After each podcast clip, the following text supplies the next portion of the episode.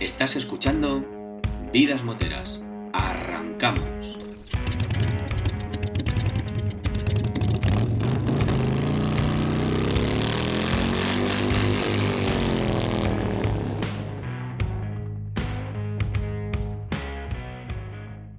Bienvenidos al podcast para los aficionados al mundo de las dos ruedas. Yo soy Luis. Yo soy Rafa y este programa es una parada obligatoria, un oasis, un punto de encuentro para todo tipo de moteros. Este mes en Vidas Moteras hemos preparado otro programa chulo para vosotros. Hoy traemos una nueva sección de actualidad con el resumen del Rally Dakar, una nueva entrega de la sección Motos de Película y las mejores recomendaciones en el Wiki Pepe Time de la mano de Iguana Custom. Hola Rafa, hola a todos, feliz año. Tenemos la resaca ya de Navidad olvidada y pues no nos entretenemos más, ¿verdad? Tenemos hoy este mes un programa chulo, cargadito, así que vamos sin más dilación, vamos al lío.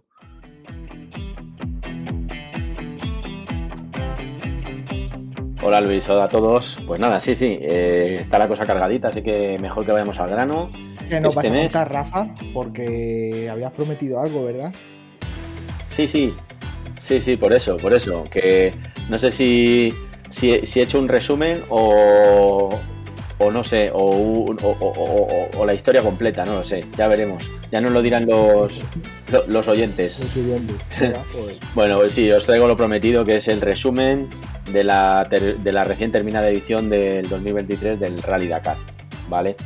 Vamos a intentar ir, pues, ligeritos, dando un repaso suave por etapa por etapa. Vale, antes de empezar, querías Sí. hacer una rectificación, ¿verdad?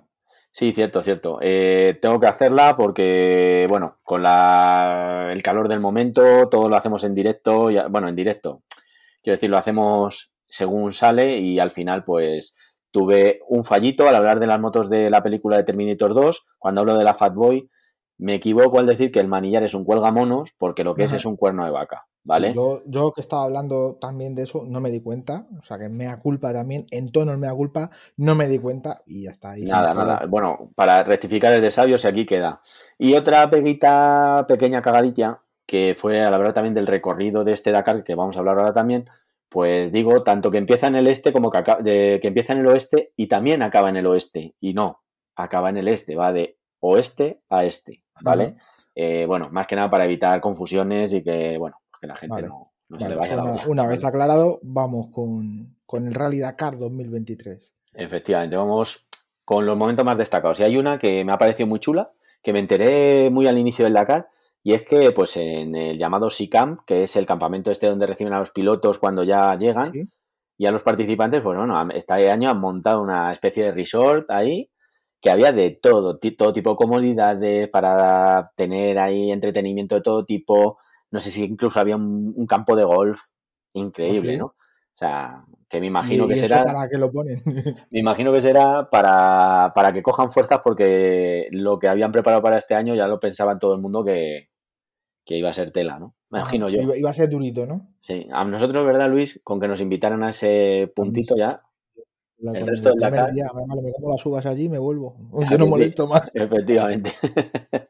bueno, y hay una novedad, hay novedades también que, bueno, quizá cuando vayamos avanzando, pues vamos contando en cuanto al sistema de bonificaciones y penalizaciones, ¿vale?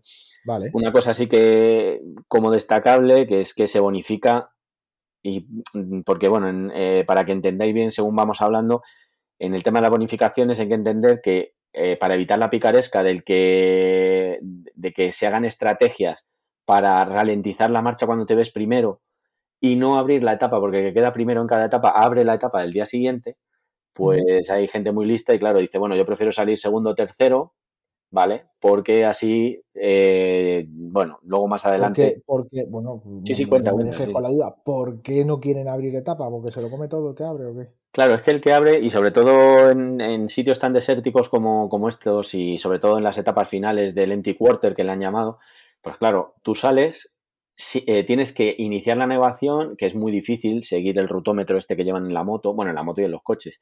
Entonces tienes que orientarte tú, el primero, abrir camino, y entonces, claro, los que vienen detrás ya tienen una ventaja, y es que ven tu rodada. Siguen tus huellas. Claro, Ah, entonces al final ellos pueden ir siguiendo la rodada más rápido y tú vas más lento porque tienes que ir asegurándote de que vas pasando por los waypoints.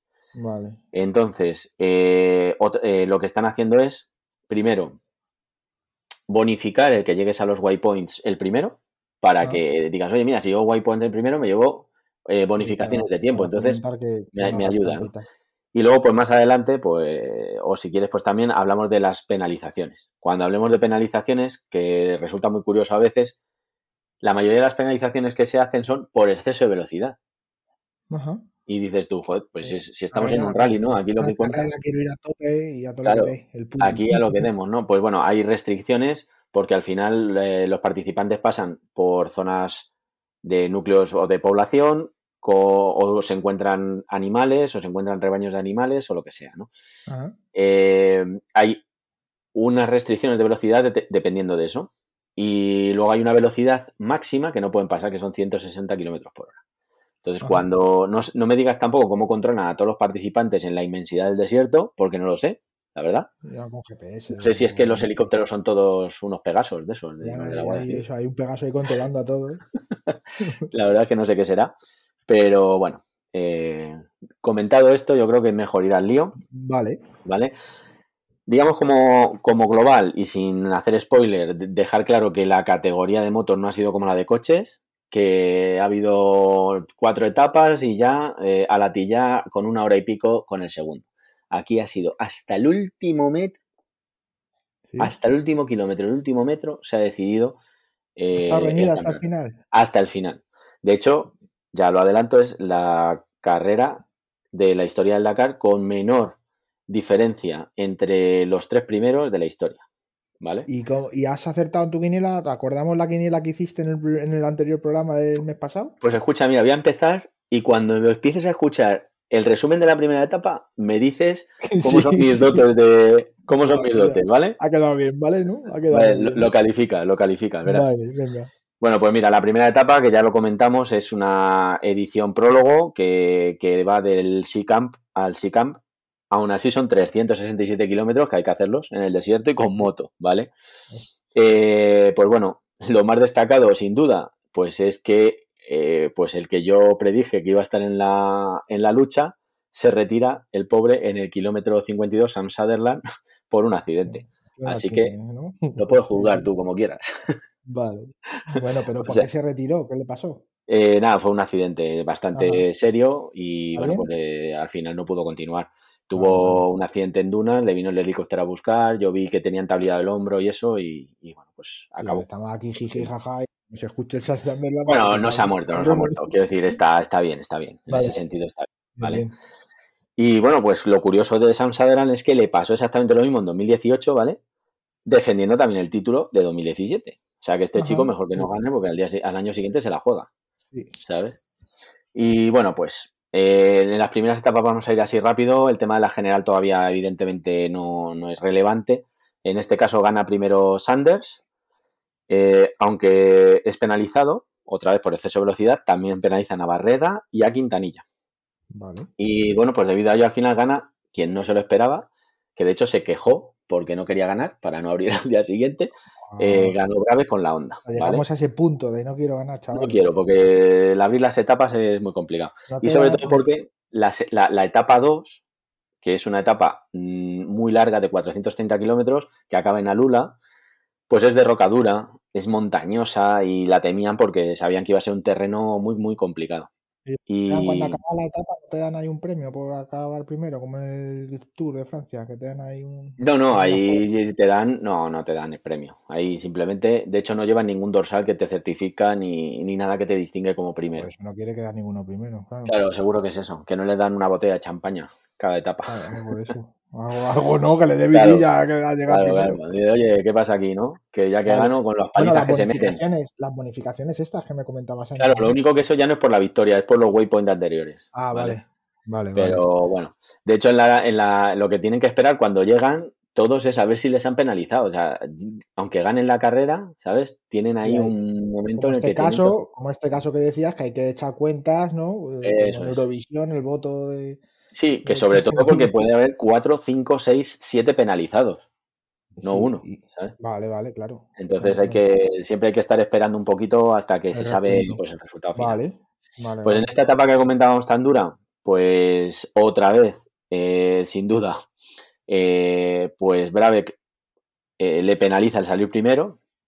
Y lo que es destacable ya en estas primeras etapas es que hay un novato que es Mason Klein, que pues gana en este caso la etapa, incluso con una penalización que le imponen, ¿vale? Y ya Barrera queda segundo a dos minutos, ¿vale? Ah, y luego, pues también vamos a ir dando pinceladas eh, muy rápidas de la categoría de Original by Motul, que comentamos también en el capítulo anterior, que es la categoría en la que realmente está la esencia de este Dakar inicial, que comentamos de esa, de esa eh, pues, idea de aventura. Porque son pilotos, tanto de motos, de coches, etcétera, que están en una categoría en la que no tienen un equipo que les respalda, simplemente están ellos y cuando llegan, pues se, se tiene que queríamos y nosotros, ¿no? Que nos... Eh, pues sí, sí, con lo que voy yo ya ve lo que duro. No duró... Eh, pues ya nos retiramos lo que nos retiramos, efectivamente. En este caso, bueno, pues destacar que durante las primeras etapas, pues ha estado liderado siempre por el mismo, por Sarah Moore, y luego, pues bueno, pues ha habido peleilla y ya contaremos, porque es interesante, ¿vale? Vale, pues vamos a la etapa, ¿no? A Lula, ahí, 447 kilómetros. Casi nada, ¿verdad? De casi nada. A mí, que me digan, ¿eh? que, tengo que hacer 447 kilómetros en moto por autopista. Que a ver lo que hago. Pero bueno, es una, es una etapa, como dices, de puro desierto, con mucha dificultad para orientarse, ¿vale? Eh, porque las pistas son prácticamente invisibles, ¿no? Y bueno, volvemos a destacar, eh, en este caso, pues otro abandono, por desgracia por accidente de Brabeck, el que ganó la primera etapa, y que también, pues, eh, Barreda sale del top 10 porque tiene también un accidente y eh, em, termina la etapa con un dedo del pie fracturado. No es un accidente, digamos que como otro que más adelante contaré, que sí que ha sido pues, bastante impactante, pero pues tuvo que seguir que al final con un dedo del pie fracturado. Oye, ya tiene narices, ¿no? La, etapa en este caso la gana Sanders con el novato Klein tercero, eh, aunque tuvo que haber pista. En este caso, pues oye, no le penalizó mm, así mucho, ¿no? Y pues ya empieza a destacar el que llaman el hombre del bigote, eh, Skyler House, que, oye, que tiene, es un estadounidense con un bigote bastante peculiar, ¿eh? que queda ya segundo. Y bueno, las posiciones de general, aunque todavía no son relevantes, pues están ajustadas con Sanders, Kleins y Kevin Benavides en el top 3, ¿vale? Vale. Em, en la original. Sí, en la original, pues como digo, eh, Sarah Moore hasta, hasta ya casi, hasta dentro de poquito primero, vale. Pues cuarta etapa, ¿no? Jail, Jail, 425 kilómetros. Pues nada, esta etapa va a quedar para la historia porque en el, bueno, hay una cosa que, mm, por si acaso lo digo, no, lo conoce la gente, evidentemente son etapas que tienen mucha distancia, eh, digamos, del inicio al final y también mucha distancia a veces desde el inicio, o sea, el final de la etapa del día anterior y el inicio de la, de la etapa del día siguiente. Y hay tramos de enlace. En este caso había un tramo de enlace muy largo. Y en ese tramo de enlace además cayó el diluvio universal en el desierto. O sea, hay unas imágenes, el que las quiera ver, que es que son impresionantes. O sea, coches enteros quedándose en los ríos, coches de ese tipo, que, se, que, que, que pueden con todo, ¿no? Entonces, bueno, pues llueve durante día y noche y fue un caos. Pero, oye, mira, al día siguiente se levanta el desierto, pues como es el desierto. Sequito, sequito. Y bueno, pues empiezan, ¿no? Eh, además, una etapa 100 kilómetros de montañas de arena iniciales, ¿vale? Y bueno, pues sigue, sigue reñida desde el principio hasta que Klein pues tiene problemas. ¿Con qué? Pues con agua en el depósito. Porque claro, demasiado. con lo que cayó.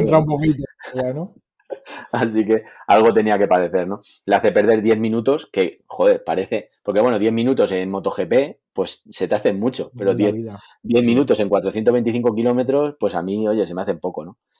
Pero bueno, em, en este caso ya tenemos la primera alegría española. Eh, gana eh, Joan Barreda, que pese a correr con el pie roto, pese a tener que correr con la bota de su compañero, Quintanilla, que se la tiene que dejar porque tiene un número más grande. Ah, para que entre ahí, ¿no? claro, para, digo que tendría el pie con algún tipo de férula y, y, le permitió seguir. Pues no solo gana, sino que se queda a una victoria de batir el récord total de victorias en especiales de la historia del Dakar, ¿vale? Sube a la cuarta posición y ya, pues oye, empieza a asomar en la general. Sigue Sanders líder, House segundo y Kevin Benavides, que sin duda, aunque me imagino que muchos conocerán el final, Kevin Benavides, el más regular durante todo el durante todo el Dakar, ¿vale? En Ollilla Baimotul, pues aquí llega. La primera alegría. Javi Vega, el madrileño, gana la etapa. Que es, vamos, a mí me parece proeza, ¿no? Lo siguiente. Una proeza, ¿no? Sí, sí. Sobre todo por esto, porque van solos, tío, y yo no sé ni cómo aguanta. ¿Querrá Javi Vega venir a hablar, hablarnos de, qué va el rollo? Bueno, pues tiene amistad con, tiene amistad con, con, Sara García, que la tenemos ahí, que quién sabe. Pero bueno, si nos oye ya también, pues que se vaya preparando. Se lo mandaremos para que nos oiga. Sí. Estos chavales. Bueno, pues etapa quinta, ¿no? Jail, Jail, otra vez, pero otra vez. sería otro recorrido. Sí, sí. Lo que, eh, estos son cosas curiosas, pero sí. Eh, no, no, no sé exactamente. Habrá muchos sitios allí en el. Sí, desierto. el desierto es lo que tiene. El desierto es lo que tiene, que pueden, e incluso a lo mejor pasar dos veces por el mismo sitio y ni te das cuenta. a lo mejor les tienen engañados.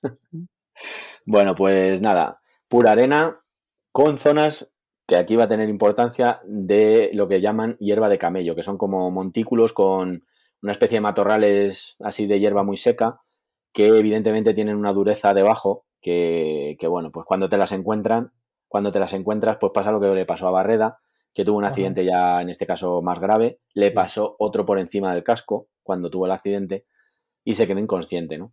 Pero aquí es donde pues tiene estas cosas el Dakar que yo, pues hombre, me parece muy curiosas y es que el espíritu este que de aventura y de compañerismo que inició sigue presente, ¿vale?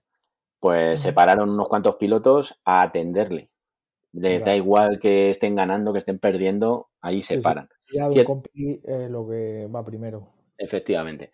También es verdad que, bueno, luego por norma la organización suele devolverles el tiempo que han perdido, pero mira, aún así eh, es de destacar, ¿vale? Pese a que se quede inconsciente, pues oye, acaba la carrera. ¿vale? Es cierto que pierde posiciones en la general, pero que menos, ¿no? La etapa en este caso pues es pelada por Toby Price y Van Beveren, el francés, que gana finalmente, con Klein consiguiendo su tercer podio, sigue ahí en la picota. Eh, La general pues pasa a ser liderada por House, Price queda segundo y el argentino Kevin Benavides sigue en el podio. Ahí el tío... ¿Has, dicho, ¿has dicho que Barreda consigue acabar la carrera? sí, sí, sí, sí, sí, sí. Sí, sí, porque queda inconsciente, pero luego eh, recupera la conciencia, se monta en la moto y el tío acaba. O sea, con el pie roto, con el daño que también se hizo daño en el hombro, con la cabeza, con, después de haber tal, y sigue. y no solo sigue la carrera.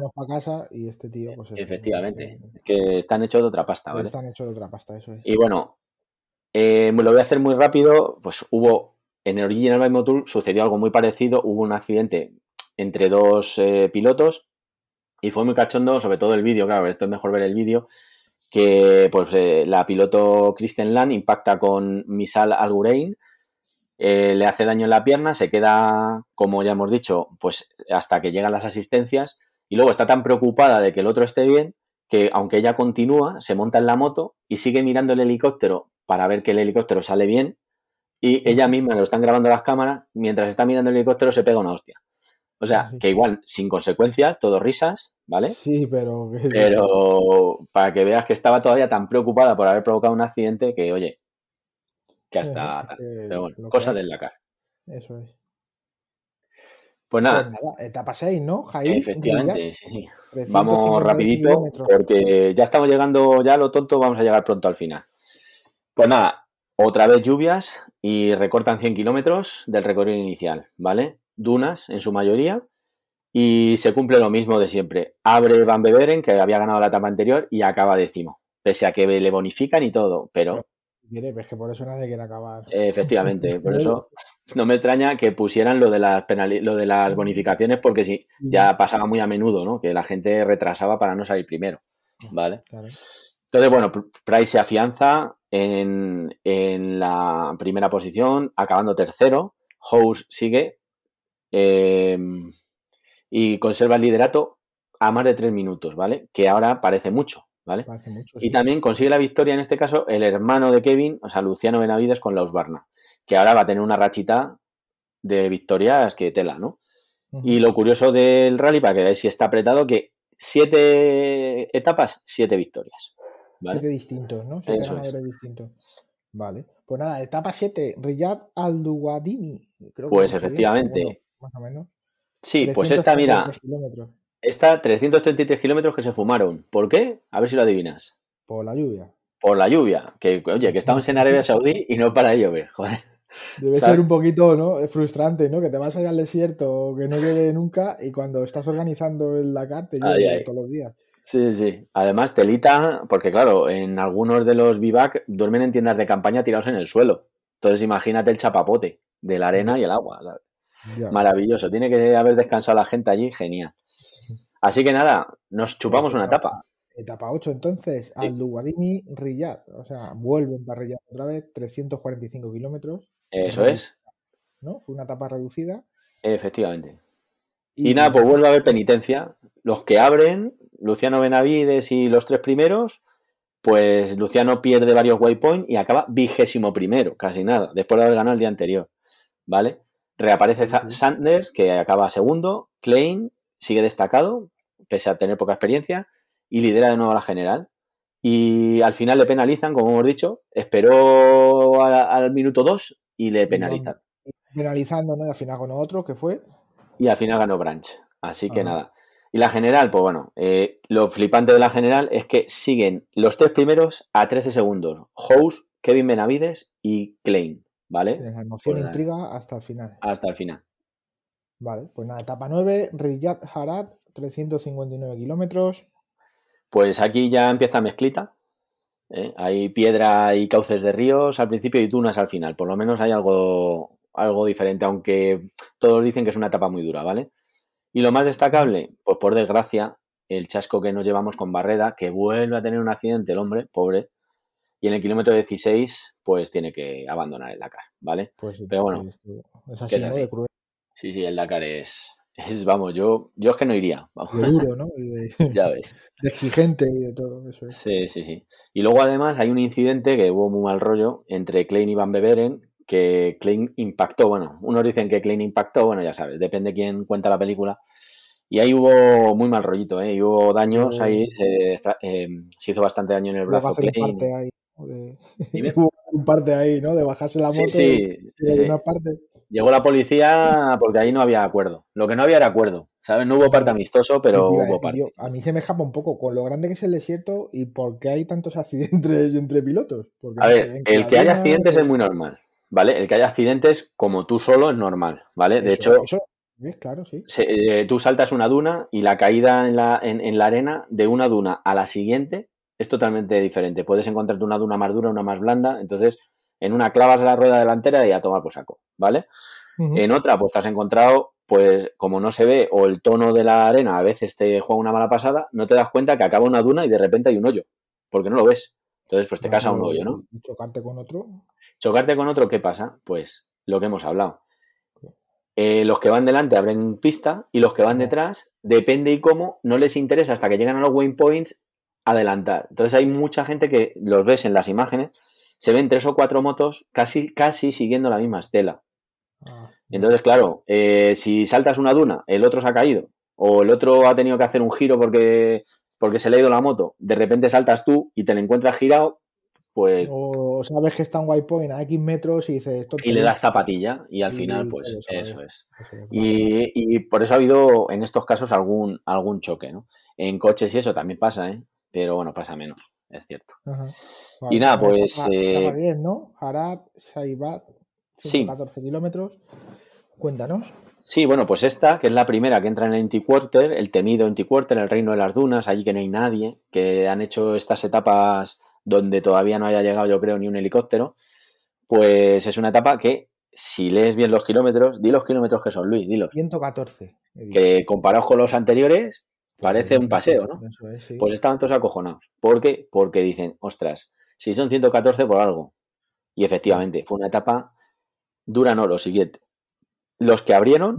Luciano en este caso, eh, acaban en puestos muy, muy retrasados. Los Muy tres primeros, una barbaridad. O sea, acaban, Sigue cumpliendo la norma esta, ¿no? De efectivamente, abre, pero eh, esta vez exagerada. Y luego, pues gana la etapa Ross Branch con 21 minutos de ventaja. Yo creo que no lo había ganado nadie con tanta ventaja, ¿vale? Vale. Y bueno, pues al final eh, Doherty, que tampoco, que había estado ahí medio dormido, y Van Beveren, pues llegan muy ajustados segundo y tercero, ¿vale? Bueno, tercero y segundo, para que sea claro. Y luego lo- hay unas imágenes muy bonitas que de la etapa 10 buscar eh, de estos dos hombres, lo que decimos, muy juntos, haciendo como slalom en las dunas, que la verdad que le ponen musiquita y queda. Y bueno, pues en la general, eh, Kevin Benavides primero, que estaba tercero, House a un minuto y medio y Price a dos minutos. Es decir, estamos en la etapa 10 y todavía Dos minutos, ¿eh? Vale, vale. Pues nada, vamos con la etapa 11. Shaya- Shaibat Empty Quarter Marathon, 257 kilómetros de diversión, ¿verdad? de diversión. Sí, sí, que ya lo que digo yo, si antes eran 114 y estas son 257, pues como para perderse, ¿no? Pues nada, son periodos de dunas intercalados con lagos secos y que por lo que cuentan era muy difícil orientarse, ¿no? Hay etapa reñida, tan reñida que Luciano Benavides que gana, Sanders segundo, Price tercero, House cuarto y Quintanilla, el chileno quinto, todos en menos de tres minutos. Joder. Sí, sí, ¿no? De todos, todos juntitos. de Ahí tienen que pasarse todos chocando la mano, digo yo, no sé. y nada, pues en la general sigue una gran lucha. House primero, o sea, se van cambiando. House, Price, Kevin, Kevin, House, Price y así, ¿vale? Y hay una gran noticia y es que el español Javi Vega, Original by Motur, sigue líder, se coloca líder, perdón, en esta etapa a nueve minutos de Saran ¿vale? Pues sí. Pues nada, de aquí, de esta alegría, pasamos a la etapa 12, Empty Quarter Marathon a Shaibat. Otra vez 185 como-. Como si volvieran de vuelta, no sé. Eso es. Y ya que hemos tocado, volvemos. Pues igual, 50% dunas, 50% lechos de lagos secos. Vuelve a abrir Luciano Benavides y Sanders, que van muy juntos, ¿Y qué pero un constante Cornejo, eh, también chileno, consigue la victoria y, oye, ahí se va manteniendo octavo de la general, ¿vale? Sanders queda segundo a solo unos segundos. Se rompe la- el maleficio este, ¿no? Eso es. Y empieza la gente a olerse que uno que tiene una estrategia es Price, que hace como en años anteriores que al final, al final, en la etapa 12, que quedan dos, se coloca líder igual que el año pasado, ¿vale? A, a falta de dos etapas. Bueno, al final los tres primeros siguen siendo los mismos, Price, House y Kevin Benavides a 2 minutos 40. Vale. Y en el original by Motul, Pues sigue Javi Vega con dos minutos. Mm, le van recortando, le van Eso. recortando. eso. es. Pues nada, etapa 13, Shaibat al Ofud, 154. Bueno, perdonadme mi árabe, ¿vale? Sí. Shaibat al Hofud, 154 kilómetros. Y nada, ¿Qué pasa pues otra vez pasa lo mismo. mm, Destacamos espíritu. Lo demás es está todo muy juntos. Y el espíritu es que Kevin Benavides, que se lo está jugando absolutamente todo, se para a socorrer a su compañero, que tiene un gran accidente, Matías Wolkner, y espera que se lleve el helicóptero. Le devuelve el tiempo y no solo, le- al devo- no solo corre, o sea, no solo se para, sino que además acaba ganando la especial. Y eh, bueno, parece ser que revienta la especial. O sea, fue a toda pera. ¿eh? O sea, que- Y, el y bueno, pues se queda todo Sí, sí. apretadito, un minuto y medio entre los tres primeros, ¿vale? Casi nada. Y llega líder a la etapa Price, o sea, perdón, eh, llega líder a la última etapa con solo 12 segundos de ventaja de, a- con Kevin Benavides, ¿vale? Así Ah. que la última etapa, Ahí queda. En un, ahí queda en un suspiro. Y En bueno, el original by Motul, ¿qué pasa con nuestro representante? Pues que le ha adelantado ahí Sarah Moore en esta, ya. Eh, así que está todo igual. Está tanto en una categoría como en otra que se muerde uno las uñas. hasta el final de la etapa. Bueno, pues etapa 14, ¿no? Etapa final. Al Hofuf Daman, 136 kilómetros. Y dinos qué pasa, resuélvenos la duda. Pues la duda es que la menor diferencia de la historia del Dakar. Es decir, lo nunca visto. Nunca un piloto, primero, había perdido el liderato de la general en la última etapa. Ajá. Y en este caso, pues al final, ¿quién ha ganado? ¿Quién se ha llevado la tostada? Por resumir, pues lo que imagino que ya todo el mundo habrá visto en las noticias, se la lleva Kevin Benavides. Su segundo Dakar, que entra pues en el elenco de los de dos Dakar, que hay un montón de bicampeones, ¿vale? Sí. Así que, pues nada, enhorabuena a Kevin, que ya se le ha mordado también en redes sociales. Y bueno, la mala noticia en lo que se refiere al Origin by Motul, que finalmente, pues el español Javi Vega, aunque ha hecho un campeonato increíble, increíble, pues queda segundo. Pero bueno, Ajá. ya lo firmaba, me imagino él, y, lo firmábamos cualquiera, quedar segundo en, un Rally Dakar. Así que nada, acaba una edición muy dura de este mítico rally y a esperar el año que viene, a que no vuelva a emocionar. Bueno, Rafa, pues complétanos el, podio del Dakar, porfa. Cierto, cierto, que se me olvidaba. Pues nada, Kevin Benavides, primero, sí, efectivamente. Eh, Price queda segundo y House, pues eh, el tercero del podio. Completan el 10 Quintanilla, eh, Van, Beveren, Cornejo, octava posición, Luciano Benavides, que ha sido sexto, Lorenzo Santolino séptimo, no, Sanders séptimo, Lorenzo Santolino que quedó un décimo el año pasado, pues ha quedado noveno. Y en el top 10, el último ha sido Franco Caimi. Bueno, pues nada. Pues Pero eso por dar. Suerte y enhorabuena a los premiados, ¿no? Efectivamente. Y, el año que viene más. Muy bien. Que se empezarán a preparar desde ya, bueno, tomarán vacaciones, ¿no? sí, bueno, tendrán que preparar, sobre todo en los coches, que creo que hay algunos que andan un poco pez, pero ese es otro tema. Aquí no se habla. Vale, el, perdona, el Original Motul, ¿no lo habías dicho? Sí, ya había comentado que, bueno, por desgracia al final Javi Vega quedó segundo, pero bueno, resultado increíble. Sí, sí. Vale, pues nada, pues muy chulo el Dakar. Vamos, vamos, cuéntanos una cosita que seguro que tienes ganas de decirnos de MotoGP. Sí, bueno, pues, pues algo de actualidad de este mes. Claro, aunque lo, alargaremos eh, la información, pues bueno, saber que ya están la mayoría de las presentaciones de las marcas de MotoGP de, 2023. Y nada, damos muy rápido los datos. Eh, la primera en presentar va a ser Yamaha, Yamaha oficial con la M1 el 17 de enero, Gresini Racing el 23 de enero, Ducati oficial también el 23 de enero, eh, Primark, Pramac Racing el 25 de enero, KTM el 23 de enero, Repsol Honda el 23 de febrero, ese tiene más trabajo que hacer, por eso yo creo que tarda más. Eh, el Tetrua Gas Gas 4 de marzo con la, con la, con la KTM también, perdón. Eh, y Aprilia el 10 de marzo con, y, el, y la segunda equipo de, de Aprilia, el RNF 16 de marzo también. Y falta por confirmar solo el Muni VR46 con la Ducati del 22 y el RC Honda con la misma moto, se supone que, el equipo oficial. Así que nada. Sé que hay cambio de normativa también para MotoGP este año. Entonces. me lo estudio porque me queda. tengo que. Vamos a esperar, no vaya a haber más cambios. A que saquen todo oficial, ¿no? Sí. Te lo estudias y yo creo que entre todas estas presentaciones que hay y ese cambio de normativa te haces un programita. Sí, ya tengo el del mes que bien hecho, porque además los pilotos están pidiendo es que están pidiendo pasta si quieren que corran las carreras al sprint que se supone que empiezan este año. Ah. Entonces se han puesto en pie de guerra. Así que a lo mejor hay chicha para febrero para contar más de la cuenta. Eso es, eso es. Pues nada, vamos entonces, si te parece, con mi sección, ¿vale? Deja de hablar tú ya. que menos mal que no te pagamos por palabras como al de Terminator 2. ¿eh? Sí. Y bueno, pues eso, mira, meto aquí, te reconduzco a las motos de película, ¿vale? Y vamos con, con las motos de película. Hoy tenemos una nueva entrega de estas motos de película y yo os invito a que nos dejéis comentarios y en Instagram o en el podcast, ¿vale? De tanto la sección de Rafa como la mía, que nos digáis si os gusta, si no, a cómo mola, cómo mola tu sección, Luis, todo eso me lo podéis decir, ¿vale? Y para este programa, eh, pues he traído una peli, Rafa, ¿sabes qué peli te he traído? No lo sé, infancia, Seguro, seguro que como tantos de nuestra generación la vimos de pequeños y no pasa nada. Yo he visto muchas películas, así que lo más probable es que la haya visto, estoy seguro. pero dime pues cuál es. Vamos con la película. Hoy en motos de película First Blood Acorralado. Rambo, Rambo 1, ¿verdad? Rambo 1, depende, ¿no? De quién lo quiera decir. la has visto, ¿verdad? Sí, sí, la he visto, pues, eh, cienes, cienes y cienes de veces. sí, ¿no? Vale, ya te digo.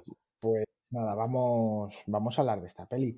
Esta peli First Blood, ¿vale? Bueno, como siempre, spoiler alert, porque vamos a hablar de, la trama de la película y entonces, pues bueno, el que no la haya visto y la quiera ver, que no se escuche o que la vea y no se escuche después, ¿vale? Es un clásico del cine de acción de los 80, ¿vale? First Blood se llamó aquí en España Acorralado, ¿vale? Y Rambo, Primera Sangre en Hispanoamérica. Es una película estadounidense del año 1982 dirigida por Ted Kotcheff, Yo no sé muchas más cosas que haya hecho este señor. No, yo la primera vez que oigo y de hecho... Ni se le menciona, o sea, ni se le Así que tan buen, chef, tan buen chef no sería.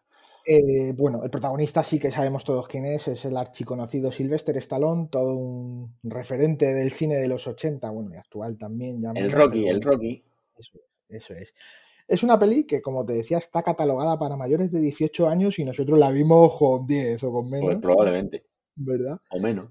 Es una peli de acción, de aventura, un poquito de drama ahí también. Y bueno, dura una hora y 33 minutos, ¿vale? Se pasa, se pasa rápido, ¿eh? Sí, se pasa rápido, sí. Se puede ver en Apple TV y en YouTube también se puede alquilar o incluso comprar, ¿vale? Casi. Aviso navegantes, no hagáis el pardillo como yo, que me la compré y está en inglés con subtítulos. Que no pasa nada, que la puedes ver, pero. pero bueno, te la compras en YouTube y te piensas que la vas a ver ahí en castellano y no. Resulta que está en inglés. Así que nada. Es la primera parte de la saga de Rambo. Es una adaptación de una que está, vamos, que la peli está basada en una novela que tiene el mismo título, Primera Sangre, y una novela de 1972 de David Morrell. Esta saga, decíamos que es una saga de Rambo porque esta película forma parte de una verdadera franquicia de, vamos, de elementos que cuenta con libros, con películas, tiene serie de animación, videojuegos, tiene de todo. No te aburre, ¿no? ¿Eh? No, no, que con ella no te aburre, ¿no? No, tiene, vamos, yo he visto cómics también, hay, hay de todo de, de, Rambo. Entonces, bueno, pues esto es una producción que en su origen, al ser una adaptación y tal, tenía un modesto presupuesto de unos 14 millones de dólares son muy poquito. Ya hablamos la semana pasada. Sí, sí. Me comparado con Terminator. El 82, ¿vale? Y entonces, pues bueno, era pasta. Pero bueno, recaudó, recuperó muchísimo dinero. Poco después del estreno se convirtió en un gran éxito. En total, en todo el mundo recaudó unos 78 millones de, dólares, ¿vale? Entonces, pues nada, sale bien. La película se vamos, consolidó la carrera de Sylvester Stallone y, y, ya nos ha dejado cuatro secuelas más, ¿vale? No sé si estás al día, ¿vale? Te digo, First Blood del 82, Rambo First Blood parte 2, eh, Rambo 3 en el 88, la última, bueno, John Rambo en el 2008 hmm. y un Rambo 5, eh, la última sangre del 2019. Creo que esta salió para Netflix directamente. Sí, porque de hecho en esa sí que me, me has pillado, porque las demás sin duda, no los años, no me acuerdo, los años no me lo sabía, pero las he visto todas, menos la última. Yo me quedé en las tres primeras. no, no, yo he visto también John Rambo. Y las la vimos nosotros, pues fíjate, las veíamos recién claro. la estábamos viendo. Igualmente te digo que las últimas con las anteriores, pues me quedo con las anteriores. Eh, eso es. Ojo, es que, o sea, está catalogada para mayores de 18 años, pero yo la he visto, hombre, con los críos no la vas a ver. Pero si tienes más de 10 años, la puedes ver perfectamente. Si es que, bueno, ya ahora no me quiero adelantar. Sinopsis. Vamos con la sinopsis de la peli. Un John Rambo, que es un veterano boina verde, va a visitar un viejo compañero de armas y se entera de que este ha muerto víctima de las secuelas de la guerra. Algunos días después, la policía lo detiene por vagabundo y se ensaña con él. Entonces recuerda las torturas que sufrió en Vietnam y reacciona violentamente. Esta es la sinopsis de la peli, ¿vale? Vale. Que queda aquí, pues eso, un poco. No sé, a mí no me descubren nada, pero que es que hay aquí realmente un trasfondo, ¿vale? Presente y es un debate moral. Es lo difícil que lo tiene un veterano de, la guerra, ¿no? En este caso, miembro de las fuerzas especiales, pues el volver a la vida de civil, ¿vale? Porque a ti te han enseñado a matar, encima has sido condecorado por matar y bien, ¿vale? Y luego ya te dicen que todo se ha acabado y que vuelves a tu vida de civil, de paisano. Y... De paisano y a buscar curro que no tienes, o sea que... Eso es, eso es. Sí, sí. Entonces, pues bueno, es un dilema y un debate moral, pues porque... Que no ha sucedido solo en Vietnam, que en Estados Unidos lleva ese debate y en Inglaterra. De hecho, al final de la peli tiene Rambo un, un, spoiler, bueno, bueno, que voy a hacer spoiler, quiero decir, tiene ahí un speech, un monólogo en el que dice, es que no valgo ni para aparcar coches y allí en la guerra estaba manejando tanques, helicópteros y bueno. Un presupuesto brutal, ¿no? Eso es, eso es, que valían millones de dólares y aquí no me dejan ni aparcar coches. Entonces, pues bueno, es que es eso, es muy duro que tú has entrenado a un tío para matar y luego le tienes que reinsertar en la vida civil. Entonces, esto es un, ese debate moral que, quería comentar. Entonces, para corroborar todo esto que te estoy diciendo, os, comento algunas de las críticas que recibió esta película. Decían, una buena película de acción rodada con firmeza, pero que encubre hábilmente un mensaje de lo más conservador. Eso lo dijo el diario El País es sucia e impactante. Se merece ser un gran éxito entre los espectadores que valeren la acción pura y dura. Eso lo dijo el New York Times. aceptable, aunque totalmente absurda. Los devotos de acción de la vieja escuela de los 80 disfrutarán con ella. Eso lo dijo The Guardian. Y es el punto de inflexión en el cine en lo que a la guerra de Vietnam y a sus víctimas olvidadas se refiere. Eso lo dije de Empire, ¿vale? O sea, Casi. que no solamente aquí una película de tiros, que hombre, si lo ves, pues Mm. hay tiros y hay cosas, pero que van un poquito más allá. Entonces, como decíamos en la sinopsis, Rambo llega a un pueblecito de Estados Unidos. No sé, ¿la tienes en mente la peli? Sí, sí, sí, si yo la tengo, yo, yo, yo te la puedo contar entera, si quieres. Ah, sí, joder. Eh, pues nada, llega a un pueblecito. ¿Sabías que ese pueblecito se llama Hope y No, no, hasta ahí está en. Estados Unidos, está en. eh, ellos hacen que está en Estados Unidos, ¿vale? Pero la peli fue rodada en Canadá. Hay un Hope en Canadá. Y bueno, pues si, si trasteas un poco por internet, puedes ver a gente haciéndose fotos ahí En, sus, en en la zona donde se grabó, menos, ¿no? sí, porque hay un montañón ahí que preside todo el rato la peli. Están Mm. cerca de las rocosas y bueno, pues te puedes hacer fotitos por ahí en sitios donde estuvo Rambo. Qué bueno. Entonces, pues nada, pues eh, Rambo llega a ese pueblecito a ver a su colega de la guerra y se entera que ha muerto y aquí ya... La verdad es que podía ser la película... pff, ¿Cómo se te tuerce el día?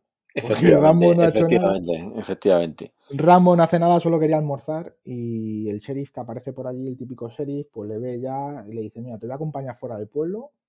Que no queremos a un tío sucio como tú, ¿no? Eso es, eso es.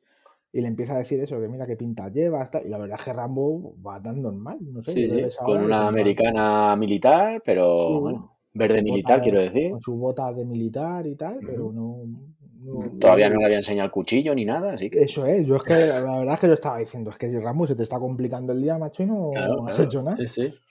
Entonces, claro, Rambo dice, no he hecho nada, me quiero volver al pueblo a comer y, eh, y el sheriff ya dice, no, no, no, te, te tengo jeriza y, tú vas para el calabozo. Te cogió gato. Sí, así que nada, le detienen, le detienen a Rambo y una vez en comisaría pues le registran, le quitan el cuchillazo este que tiene, que es mítico. Sí. Eh, recuerdo antes, tío, cuando salió esta peli, ¿tú te acuerdas que sorteaban este cuchillo, las tómbolas y eso, tío? Sí, sí, sí, sí. Sí, Que sí. Era, muy heavy. Sí, sí. De hecho, bueno, dejémoslo ahí. No quiero dar ¿Cuántos datos. ¿Cuántos cuchillos de este tipo tienes? No, tengo en el pueblo unos cuantos, pero que sí, que además mi padre que algún cuchillo ha hecho, tiene, todos un- reflejo, reflejo del de Rambo. o sea, de Rambo con la sierra por detrás, tío. Claro, claro. Cuchillazo, ¿eh? Hay que buscar Sí, ahí sí. cuchillo de Y Rambo. con brújula tenía de todo, macho. Eso es, sí, sí. Tenía brújula, tenía hilo de coser para coserte las Sí. heridas, tenía de todo, macho, menudo show. Eso ya podías sobrevivir. Igual no sabías qué hacer con él, pero tenías un cuchillo de esos y. Luego lo usabas para abrir botellas de cerveza, pero lo que fuese. Pues nada, que entonces que están ahí en la comisaría, pues le han quitado el cuchillo, como decíamos, le empiezan a, le han golpeado, le- pues eso, le dan una ducha porque le quieren poner guapo para el día siguiente para el juez, y entonces Rambo empieza a experimentar recuerdos, ¿no? Y tal, y cuando estuvo de prisionero de guerra, y entonces los policías, pues lo que te decía, le quieren poner guapo, le intentan afitar, y como Rambo es un chote ahí, dicen, a este afitarlo en seco. Y entonces con la navaja y ya empieza a acordarse del chino con el cuchillo y tal. Bueno, el chino no, el vitamita con el cuchillo. Y entonces ya sufre ahí un episodio de recuerda que recuerda todo y Rambo pues nada, golpea a los oficiales y se escapa de la comisaría, ¿vale? Ya en la calle es cuando roba la motocicleta, ¿vale? Que no es un robo, que tira a uno que pasa con la moto sí, por sí. ahí. Pero es, es flipante esa imagen, ¿eh?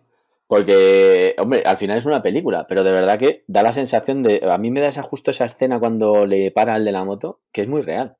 Porque hace, hace como si fuera un portero en un Estamos, penalti. estamos en el 82, entonces yo creo que aquí no había tomas falsas. No, no, no, y no había tomas falsas ni especialistas. Yo creo que ese No, es Stallone, igual, ¿eh? igual especialista, bueno, igual si era Stallone y algún especialista había, pero a mí me da la sensación que no había tanto presupuesto a lo mejor para estos Para efectos especiales y, claro. y tal, y entonces decían, aquí te tiras y te tiras. Y, y ya está.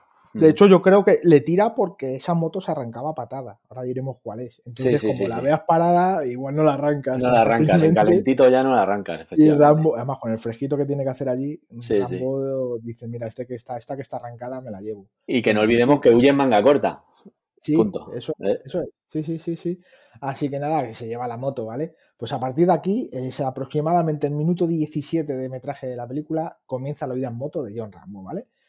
Tratando de dejar atrás al sheriff, que es el sheriff este que le tiene jeriza, y va detrás de él. Pues nada, Rambo se dirige a las montañas para esconderse y Rambo se mete por todo tipo de carreteras y de caminos, ¿vale? Y es que lleva una moto con la que lo puede hacer, ¿vale? Es una moto hecha para ese propósito y tiene ese destino, ¿vale? Tiene ese uso, es una moto todo uso es la Yamaha XT250. ¿La tienes en mente? Eh, la tengo en mente la de la película. Sí, sí. Claro. Sí, sí, sí, sí. XT 250.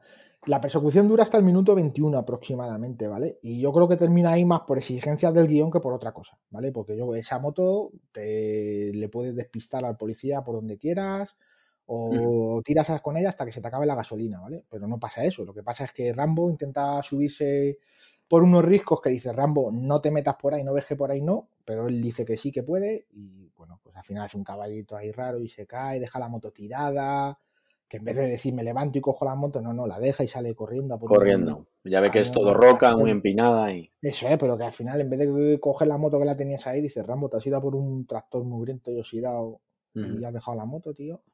Bueno, pues eso. Aquí ya empieza la, la parte de la caza, como, ¿vale? Como se puede definir, y se acaba la persecución. Y hasta aquí ya, pues ya no contamos más de la peli, ¿vale? Eh, esta película tiene la fama de ser muy violenta, ¿vale? Como decía, en la parte de la caza. A partir de aquí, Rambo empieza Sí, la sí. ¿vale? Sí. tiene fama de ser demasiado violenta, pero sin embargo no hay muertes en, en la película, solo muere uno, ¿vale? Bueno, no hay muertes, ¿no? Solo muere uno, que es el, el pibito que se cae del helicóptero, ¿vale? Todos los demás, bueno, y algún perro, pero todos los demás sobreviven, ¿vale? O sea, que tan violenta no es, tienen heridas de consideración, de diverso grado y tal, pero no, pero todos Ujú. sobreviven, ¿vale? Una razón por la que el sheriff Tisley, el sheriff este que tiene ojeriza a Rambo, eh, es que le odia de manera irracional, sin conocerle y sin que Rambo haya hecho nada, ¿vale? En la peli pff, se menciona así de pasada, con alfileres, ¿vale? Tienes que estar muy atento. En la novela se explica mejor, ¿vale? En la novela se cuenta que el sheriff Tisley es también un veterano, pero de la guerra de Corea. Y entonces, eh, pues el odio proviene de este olvido que ha tenido la gente de la guerra de Corea y frente a los que siempre. Sí, que Vietnam siempre están, ¿no? Siempre los de Vietnam, los de Vietnam, Eso los veteranos, veteranos. tenían aquí a los veteranos de Vietnam siempre en mente, ah, pobrecitos los de Vietnam, cuando decían, "Ah, pues nosotros en Corea las pasamos canutas también. Y aquí no se acuerda ni Perry. Eso es. Entonces, bueno, pues tenía ahí un poco ahí de resquemor, ¿vale? Un rumor, un poquito de leyenda urbana, ¿vale? Eh, aunque se ha hecho popular de que el nombre de Rambo significa violento o escandaloso en japonés, nada más lejos, ¿no? No, no van por ahí los tiros. Eh, el nombre de Rambo viene de una variedad de manzanas. Cágate. sí. Lo mismito. Otro rumor, pues nada, dicen que antes que Sylvester Stallone hubo muchos candidatos para este papel, ¿vale? Entre los que destacaban nombres pues como Robert De Niro, Nick Nolte, Michael Douglas, Jim Travolta, Clint Eastwood, bueno, pues No me todo- los imagino. Yo tampoco, pero bueno, sabes que siempre se dice, "Eh, este papel lo había rechazado fulanito, tal", Sí, sí, sí. y ya pues nada. También, si no lo sabías, te lo digo, se rodó un final alternativo donde John Rambo moría a manos del teniente Trauman, ¿vale? El que va a buscarle Pues no, no lo sabía, no lo sabía. Pues en la novela original pasa eso. En Pasa la novela eso, ¿no? original, aquí, eh, un poquito de spoiler también, el, el teniente Trauman este es el que le había entrenado a Rambo, coronel, ¿verdad? coronel. El. No por nada, ¿eh? Así no hacemos sí, sí, no, no. rectificación en la próxima. el coronel Trauman este es el que había ido a buscarle. La idea era de yo le he entrenado, yo sé lo que es, yo soy el único que le puede parar. Claro. En la peli le llevan para que hable con él. En el libro no. En el libro le llevan para que se lo explique. Para que se lo explique, dice esto se ha acabado. Esto se ha acabado. Yo, soy, yo te he entrenado, yo te he creado, yo soy el único que puede acabar contigo. Entonces, claro, roda- rodaron ese final alternativo, pero se cambió porque resultaba demasiado depresivo. Ah, y la peli no hubiera acabado bien, sino ¿qué? ¿Qué hacen con la Claro, saga? y te quedas sin secuela ya, sin Eh, sagas, muy mal, muy mal, sí, sí. Así que nada, bueno, pues la moto que cogía John Rambo, como decíamos, es una Yamaha XT250 del año 1982 y se corresponde a la serie de Yamaha XT, que comprende modelos de diferentes cilindradas, como el que llevaba Terry Sabine, ¿no? El XT500. Efectivamente, la y- XT550. Es, es. O la XT500, no estoy seguro ahora. 500, creo que era, sí. 500. Sí, sí, sí.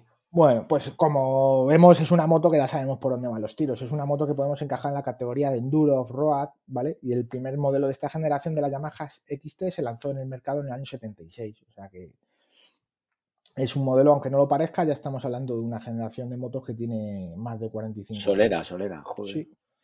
Sí, sí. Nada, pues la XT250 apareció en 1980 a la sombra de su hermana mayor, la 500, y muy pronto fue un éxito de venta gracias a su novedosa configuración, ¿vale? Por aquel entonces llamada moto de todo camino. Porque, bueno, Que pues, todavía ni off-road, o sea, no había ni motocross ni nada de eso. Te podías meter por todos los sitios y es lo que demostraba un poquito Rambo ahí, yo creo, con esa escena de persecución.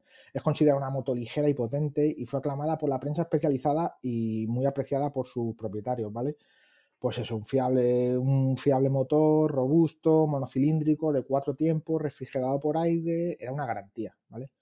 Y bueno, pues como sabemos, Yamaha siempre ha sido sinónimo de prestaciones y fiabilidad. Y no me Curioso, ¿eh? Lo digo, pero es que es verdad. Curioso que sea de cuatro tiempos con esa cilindrada en ese, en mm. esa, de esa época, me refiero. Ya me parece curioso. Sí, sí. Sí, sí, sí.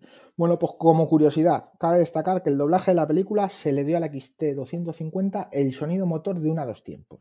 Siempre hacen esto, no sé por qué. En lugar del motor cuatro tiempos como el que tiene la, la XT250, ¿vale?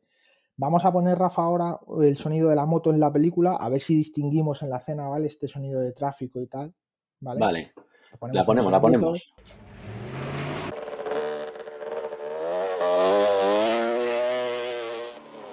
No, hemos escuchado este sonido a corta césped, a lo mejor es porque suena más a campo, ¿no? ¿Puede ser? Sí, es que al final los dos tiempos se pueden confundir con motores de muchos tipos, claro. Vale, bueno, y ahora vamos a poner cómo suena la XT, la 250, la de verdad, ¿vale? Pues vamos a ello.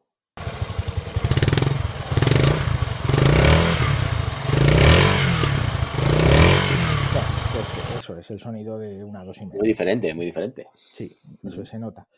Así que nada, pues resumiendo las especificaciones otra vez, eh, la cilindrada de 249 centímetros cúbicos, una potencia de 17 caballos, ¿vale? A, a 7500 vueltas, el motor monocilíndrico, cuatro tiempos, refrigerado por aire, cinco velocidades, transmisión por cadenas, arrancada patada, como hemos dicho ya, frenos de tambor, que eso, eso tiene que molar en campo. Los frenos de tambor, como molan en campo. Monta una 21 delante y una 17 detrás. El peso de 125 kilos llena y una velocidad máxima de 112 kilómetros por hora. Es una moto muy parecida. Como no, claro, en campo. Es que. es, una moto, es una moto muy parecida a la otra que hablábamos. Yo creo que en estos tiempos empezaba a llevar ¿no? este tipo de moto que te vaya para todo. ¿vale? sobre todo ahí en los Estados Unidos Igual que estás en la granja, tenías que subir a no sé dónde. Y empezaron a salir este tipo de motos así de todo uso. Y entonces, pues bueno, yo creo que esta era un poco la competencia a la de John Connor. John Connor, sí, ¿Vale? Así que, bueno, he estado ojeando el mercado de segunda mano en internet y como siempre, pues precios muy variados. No me ha parecido disparatado, ¿eh? eh sí, pero dependiendo del estado, no puede variar. Siempre, sí, dependiendo de kilómetros, estado, el año, etcétera, los precios van desde los 1.500 euros motos que se venden incluso como proyecto de. Ahí te lo dejan para que tú. Ah, para que trastes tú. Sí, y hasta los 4.000, 5.000 euros motos que ya se empiezan a parecer más a la de Rambo, ¿vale? Pero sí, una horquilla muy grande. Podemos buscar en Pinterest, por ejemplo, la XT250 Yamaha Proyecto Rambo, así tal cual, y echamos un rato viendo fotos de, proyectos de este modelo de gente. Está chulo. Y para terminar, pues comentar que en el día de hoy, en la actualidad, no tenemos este modelo, tal que aquí en España, ¿vale? Pero tenemos herederos de este modelo o lo que Yamaha mm, considera que son herederos, de este modelo y vamos a hablar de eso, ¿vale? Por ejemplo, la Yamaha XT600 fue fabricada, 600 fue fabricada por Yamaha de 1984 al 2003, en varias versiones. Pues que se convirtió. Perdona que te corte, Luis, solo por contar que he ido yo de paquete en esa moto en campo. Y eh, de lo más desagradable, sin más, ahí lo Sin más, ahí lo dejan, ¿no? Pues eso, que se convirtió en una motocicleta muy popular en su tiempo. Derivó esto en la hermana más popular, en la hermana mayor de todas estas, que es la Yamaha XT 600Z Teneré. Correcto. Yo creo que de esas hemos oído todos. Sí, la Teneré, la, Teneré. Es, que mm. es un mito, ¿no? Mm. muy de Dakar, ¿no? También sí, muy ligado Al, al, Dakar. Eh, Yamaha nos dice que fiel a ese espíritu todo camino de la XT250, a día de hoy podemos disfrutar de motos a ver si soy capaz de decirlo que no es difícil. Podemos disfrutar de motocicletas Yamaha como la Teneré 700. Casi no. Vamos, es que comparan churros con merinas, pero bueno, lo dice Yamaha, no yo. Sí, efectivamente, yo no las veo iguales, pero oye. Pero ellos dicen que son herederas de aquellas primeras XT de Yamaha. Claro, y es que ahora tú buscas la Teneré 700 World Ride, ¿vale? Y bueno, pues lo que te digo, mola muchísimo, ¿vale? Claro, claro. sí, Pues eso, es una moto que en los 80, cuando, en la década de los 80, cuando Yamaha lanzó la primera moto, esta XT, pues era algo completamente muy nuevo en el mundo del motociclismo. La XT600 Teneré original tenía un depósito enorme, una vez un chasis súper versátil, hizo posible, buena aventura de larga distancia, de todo, ¿vale? Y bueno, pues dice que el actual tiene dos depósitos de combustible que llegas hasta. Eso te iba a decir, ¿no? Dos, dos, dos, dos, depósitos, ¿no? Sí, de capacidad y ofrecen una autonomía de hasta 500 kilómetros. Pues eso, que te haces una etapa, ¿no? El Dakar. Joder. Fácilmente. Sí, sí. Eh, pues eso, estar vamos a, a, hablar un poquito más. Tiene una pantalla, la nueva, ¿eh? Hablamos, Sí, tiene sí. una pantalla TFT de- en color de 5 pulgadas, conectividad para smartphone. Bueno, pues te muestra notificaciones, ya todo un poquito. Bueno, para hacerte un Dakar sin, sin tocarla, ¿no? Sí, sí. A mí no me gustan mucho tantas moderneces en las motos, pero bueno, Nada, sobre todo porque no te dura la batería una noche. eso es. Yo es que estoy muy contento con esas cosas. Pero bueno, eso es ya mi opinión. Esta moto la podemos encontrar, la, la Yamaha esta Tenere 700, Ujú. la podemos encontrar desde 12.800 euros, ¿vale? Es un motor ya Euro 5, cuatro tiempos, dos cilindros, refrigerado por líquido y bueno, pues es que no se parece en nada. a Nada, nada. Lo que hablábamos. Frenos como de disco, ¿eh? fíjate, Yamaha nos dice que es la heredera, pero bueno, Claro. pues un poco a lo mejor es que ni es que ni la línea, macho. Yo no le veo. No, no, no, pero, yo lo único que veo parecido es el nombre. Efectivamente, Vale. efectivamente. Son, ay, dímelo de cabeza aquí, 50, tú seguro que lo sabes, 54 kilovatios a, 9 a 9000 revoluciones por minuto. Pues te lo digo ahora mismo. Hemos dicho que son ¿Cuántos 54 caballos kilovatios, ¿no? 90 y pico. Pues son 73,47. 73 caballos, 74. 73. Bueno, Mm. mucho yo. Bueno, 68 Suficientes. newton metro, el cárter Ujú. húmedo, multidisco, arranque ya eléctrico, ¿vale? Toma constantes y velocidades, transmisión por cadena, el consumo 4,3 litros a los 100, pues eso Ya que has ves. dicho tú, el doble disco hidráulico, atrás Ujú. el trasero un disco también, monta adelante una 21, ¿no? Atrás una 18, pues eso. una- Nada, y, tampoco se pasa mucho ¿vale? de peso, ¿no? Por lo que veo. No, no se pasa mucho, 204 kilos, que hoy hay que moverlo, pero... Pero bueno. Ujú. Pues lo que te decía el otro día, yo no te voy a decir nada malo de una moto de 12.800 pavos, pero lo que Claro. sí te digo es que no me meto con ella en el campo ahí... Ya, bueno, pues- ¿vale? Pues a mí, ¿qué me 13.000 vas a contar? Me gasto 13.000 pavos en la moto para hacerme un rambo por ahí que luego se me cae. La primera vez que se me caiga, pues Te echas a llorar. caer, Claro. a llorar, ya luego Claro. no me recupero ese día. Yo solo he pensado mucho también cuando he hecho 4x4 con amigos que tienen carrazos que se han gastado un dineral y los ves lo que hacen con los coches por el campo y dices, Claro. "Y con lo que te has gastado en el coche, como- vamos, yo no lo saco de la Yo carretera. iría con más cuidadito, no sé, Claro. pero bueno, igual tampoco es mi tipo de moto, ¿vale? Pero Joder. si la tienes, digo yo que es para meterla en el campo. Sí, o, sí. o al menos la pueden meter. Pero ya te digo, el primer día que se te caiga vas a decir, ¡ay, mi moto! Bueno, ahora de todas maneras, como ya te venden todos los salchiperres para que cuando se te caigan no te pase nada, o sea, se- protectores de puño, protectores de manetas, Ya, protectores de motor, que- protectores hasta de... que se vuelva a meter el corazón en su sitio. Claro, y luego son 204 kilos y le, si le meten las maletas laterales que llevan todos como si Mm, fueran al mm. Dakar. Bueno, con todo esto que cada cual, oye, que yo Sí. también son opiniones, ¿no? Que yo no lo haría, a no ser que me fuera de aventura. Cuidado, te vas de aventura, le tienes Claro, que poner. métele lo que sea. Claro, claro, está claro. Digo, para ir por ciudad y eso, me refiero al día a día, ¿vale? Quería Eso decir. es, sí, sí, sí, de lo que hablamos. Pues sí. menudo peliculón, macho. Eh, Ya me has entrado la Pues gana, sí. voy a volver a verla, macho. La voy a Sí, tener que volver a pues, ver. La ves y la comentamos. Pues- ya en privado, en otro En día. privado, ¿eh? sí, sí, los Que no se asusten nuestros oyentes. Efectivamente, que ya, que ya vamos a ir avanzando. Pues Luis, espero como loco mes que La viene nueva sección. Estas entregas están siendo muy, muy jugositas, ¿eh? Yo me lo paso muy bien haciéndolas contigo, o sea que estupendo. A Alguna ver si aciertas siempre y las veo, así tengo más para, para aportar, ¿sabes? Ah, pero es que no te la digo antes porque si no Claro, claro, si no me la estudio, empiezas a hablar tú y me quitas la sección. es verdad. Que, pues nada, tío, terminamos mi sección y ¿a quién tenemos ahora? Me apetece, me pide el cuerpo alguna recomendación, tío, una recomendación re chulona para nuestras motos. Pues a ver, a ver, ¿qué, qué podríamos hacer? Pues, ¿qué os parece si pasamos directamente pues, a la sección técnica de la mano de Pepe Iguana? Vamos a pasar al Wiki Pepe Time.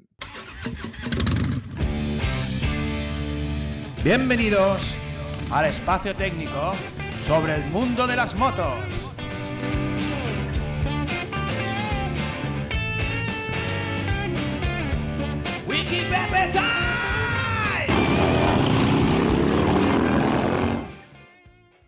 Buenas, bienvenidos a Wiki Pepe Time, este espacio técnico dentro de vidas moteras. ¿Qué pasa, Rafa? ¿Qué pasa, Luis? ¿Cómo vais? Hola, Pepe, feliz año, ¿qué tal?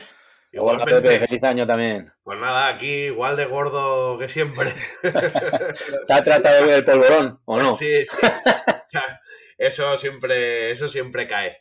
Pues nada, aquí estoy dispuesto a que me hagáis vuestra consulta de este capítulo. ¿Qué queréis saber? Y yo intentaré responder. Como propósito de año nuevo, me voy a comprar una moto, ¿vale?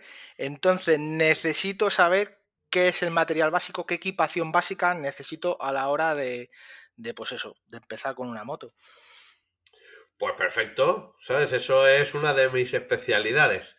Sí, ¿no? ¿Vale? Vamos a empezar. Vamos a empezar con la premisa de que entendemos que la mayoría de nuestros oyentes eh, son españoles o viven en España, pero Sí. habrá gente de otros lados. Entonces, bueno, cuando me hable de legislaciones y temas legales, eh, me referiré solo a España. Pues bueno, tú ya si nos oyes de otro sitio, pues aplica tu normativa local eh, si es de normativa. El resto de cosas técnicas te vale igual, sea de donde seas. ¿Vale? Entonces, en España, ahora mismo, para ir en moto, lo- solo necesitas dos cosas, que es carnet, o sea, licencia para llevarla, y el casco. Es lo único que es obligatorio. Esto, con esto, tú ya puedes ir en cualquier moto. En una moto de 5 un ciclomotor, en- y en una moto de competición de 1100 centímetros cúbicos, o una Hayabusa, o sea, en lo que quieras. Es extraño, ¿vale? Porque con todo lo que se legisla y todas las vueltas que se le pegan a todas las cosas, que en el tema de la moto, eh, te dejen con el Sí. carnet de coche sin haber cogido una moto nunca, coger una 125 Sí. eh, que corre 120 kilómetros por hora la mayoría. Eh, pero bueno, esto es otro tema del tema de los Sí. carnets que hablaremos, pero que te exijan el mismo tipo de protección, eh, tengas una moto que se supone que va a 50 por hora que una que coge 250 kilómetros por hora. Y hago una puntualización yo aquí propia, y es que también me ha extrañado siempre de la legislación que una moto con un que, que es un vehículo con una mayor vulnerabilidad que cualquier que otros muchos que circulan por, por nuestras vías, pues en un coche para llevar a un niño de 4 o 12 años tengas que gastarte un dineral en sillas y en todo, cinturones, airbags, eh, obligados, de obligado, o sea, un fabricante de coches tiene que montarlos por obligación. Y en una moto puedes ir desnudo con un casco. Bueno, o en calzoncillos, por si acaso. Bueno, camiseta tienes que llevar, pero creo Vale. que es igual para la moto que para el coche. Creo Sí, que tienes pero- que llevar Sí. calzado, Mm. eh, camiseta, pantalones, la misma legislación para moto que para coche, o sea, tienes que ir vestido. Pero, por ejemplo, no son obligados los guantes, no son obligados las chaquetas, no son obligadas las protecciones, no es obligado ningún tipo de protección. Aquí entra el sentido común del usuario. Ajá. Claro. Eh, vamos a ver, hay que ser realista. Aquí todos somos apasionados del mundo de las dos ruedas, pero hay que ser realista en que jugamos en desventaja. O sea, cuando tú vas en una moto, eh, no tienes en la protección, eres tú mismo, o sea, no tienes nada que te proteja de los impactos ni del roce.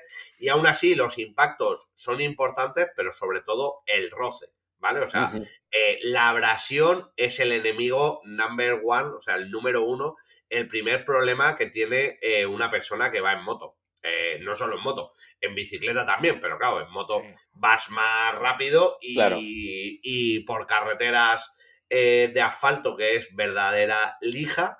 Y, y la abrasión es uno de los problemas porque encima eh, es efectiva a muy poca velocidad. O sea, la abrasión es un daño muy efectivo. O sea, a 30 kilómetros por hora, eh, manga corta, te desollas vivo. Sí, sí, sí. Eh, no, no hay. Tal, entonces, no nos obligan, está claro, no nos obligan. Entonces aquí entra, como yo pienso que deberían ser todas las leyes. Yo creo que al final tampoco hace falta que te obliguen a todos si la gente eh, tuviera dos dedos de frente Claro. y funcionara.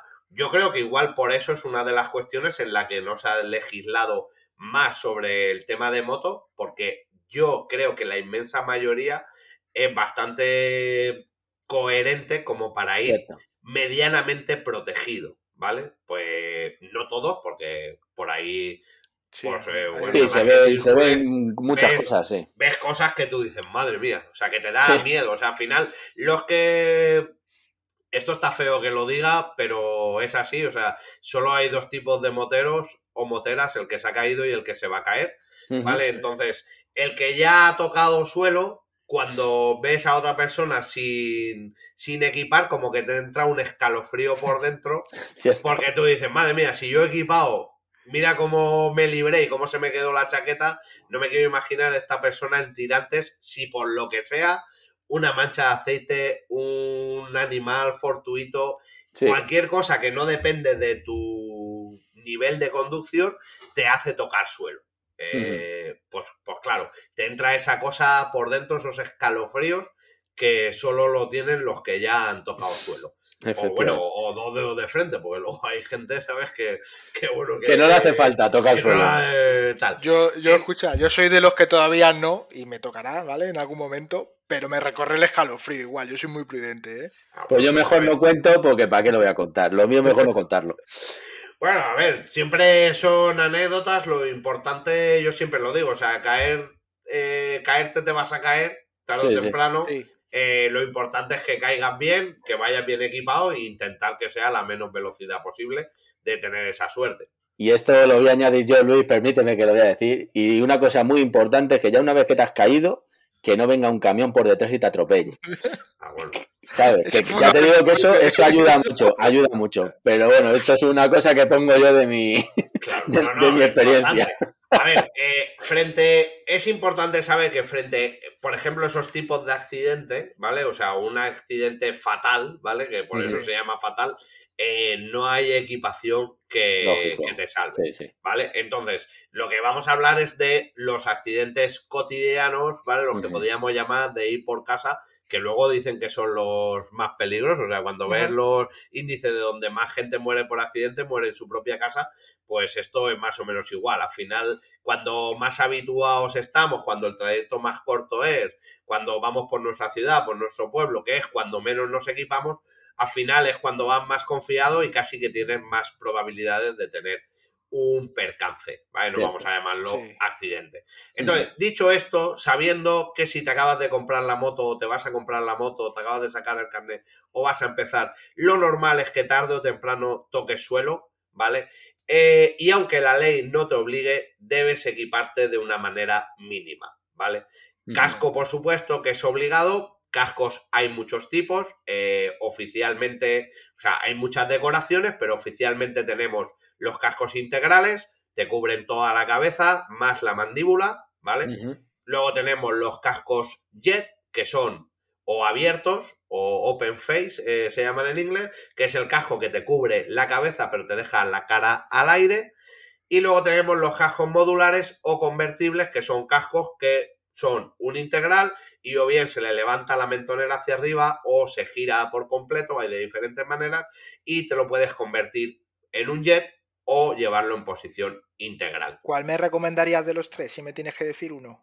Vamos a ver, si depende de lo que busques, pues al final cada, por eso hay diferentes modelos de cascos, porque es como todo. O sea, Ah. si tú me dijeras a mí, oye, solo puedes tener un calzado eh, para todas las usos de tu vida. O sea, tanto como para ir de boda, como para ir a correr, como para ir a currar, como para ir por casa. ¿Tú qué calzado elegirías? Una Jordan. unas zapatillas, ¿vale? Porque al final unas zapatillas te permite un poco todo. Puedes ir a una boda con unas zapatillas y Claro. puedes ir a Sí. correr con unas zapatillas. Con unos zapatos puedes ir de boda, pero si te pones a correr, pues a los 10 metros vas a tener unas llagas eh, que es. Pues Muy entonces, yo, como es para tu primer eh, caso, te voy a recomendar en todo el equipamiento, vamos a empezar, hemos empezado por el casco de cabezas Sí. a pies, lo que serían las zapatillas. El producto que te va a valer un poco para todo y que para mí sería el primero e imprescindible. Luego en otros capítulos, pues ya iremos indagando Vale. más en materiales, en otras cosas. Por esto mismo, para mí, como primer casco, iría hacia un integral. Si, eh, como eres Nobel y acabas de empezar, quieres la máxima seguridad, eso no es discutible. El casco más seguro es el integral. Si Vale. es cuanto mejor es el casco, pues también suele ser más seguro. Aunque eso nadie lo puede demostrar, ¿vale? Que ya hablaremos de esto más adelante, de homologaciones, niveles de seguridad y demás. Pero el integral es más seguro que un casco abierto eh, muy fácil porque cubre más partes de la cabeza. Entonces, cuanto más tapa, más seguro. y no incluye mecanismos. Si solo puedes tener un casco, yo me compraría un modular como primer casco porque lo puedes llevar cerrado, las pruebas que pasa son las mismas que el integral, por lo que realmente en los números eh, la homologación, las pruebas le tienen que hacer el mismo, es igual de seguro que un integral, aunque en, lógicamente no lo va a ser porque lleva mecanismos. Una cosa que es maciza siempre tiene más, menos posibilidades de romperse que una que, que se puede abrir y lleva mecanismos. Eso es de cajón y puedes tenerlo como un casco jet. Entonces, como primer casco, un buen casco modular sería una buena opción y ante la duda, el integral. Luego ya, como todo en la vida, necesitarás más, ya que acabarás con modular, con integral, con varios jets. Depende del momento, con pantalla, sin pantalla y depende de la moto que gastes. Según cómo te enganches a la droga. Claro, no es lo mismo. O sea, yo hablo desde mi punto de vista, que sabéis todos que soy usuario de custom. Hmm. Eh, usamos muchos cascos abiertos, son cascos más de paseo, pero cuando hago viajes largos, llevo un integral. Si voy a usar más autopista, llevo un integral. Si hago viajes más por carreteras nacionales, llevo un modular. Y al final, pues acabas con un montón de cascos. Entiendo que si tu moto es una Hayabusa, eh, ni te planteas un casco abierto, ni te planteas un modular te planteas solo un casco integral de alta gama. Pues, Correcto. Eh, o así debería ser, así debería ser. Eso es. Pues más o menos por ahí. Entonces, el casco lo tenemos claro, es al único que nos obligan. Eh, la zapatilla sería el modular y ahí hemos hablado. Bajamos hacia abajo, vamos a las palmas, a las manos, ¿vale? Los guantes. El guante debe ser un imprescindible para el uso en moto aunque sea un guante sencillo. Si es un guante...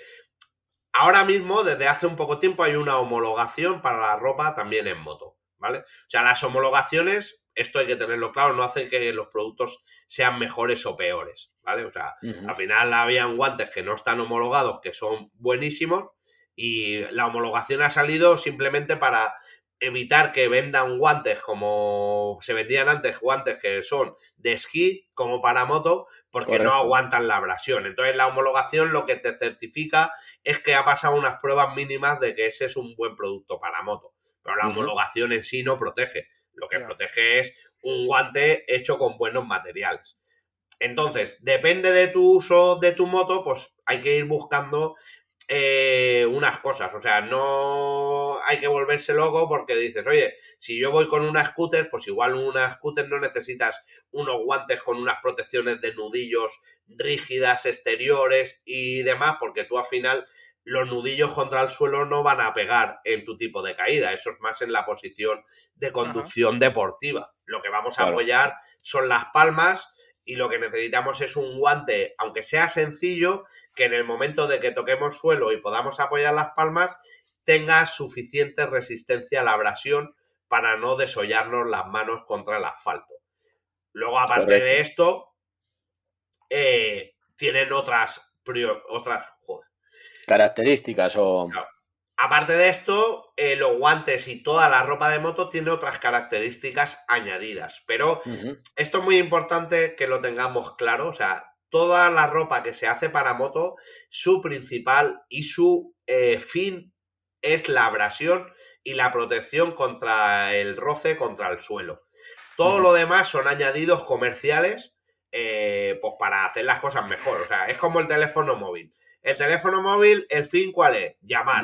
Pero o sea, si nos ponen cámara, pues también podemos hacer fotos. Eh, si nos ponen un busca, o sea, un vibrador, pues pues bueno, vale para que vibre, ¿sabes? Cada uno que lo use para lo que quiera. Eh, puedes ponerle una alarma para que te avise, una agenda y demás. Pues estos son extras, pero el móvil, el teléfono, ¿para qué? Para llamar. Correcto. O sea, para hablar. Pues en la ropa de moto es igual. O sea, los guantes, ¿para qué son? Para que te protejan de la abrasión en caso de que toques el suelo. Luego hay guantes de invierno con fibras especiales térmicas que calientan más. Los hay impermeables para que no se te mojen las manos si llueve, los hay con protecciones externas, con protecciones internas, de piel, de textil.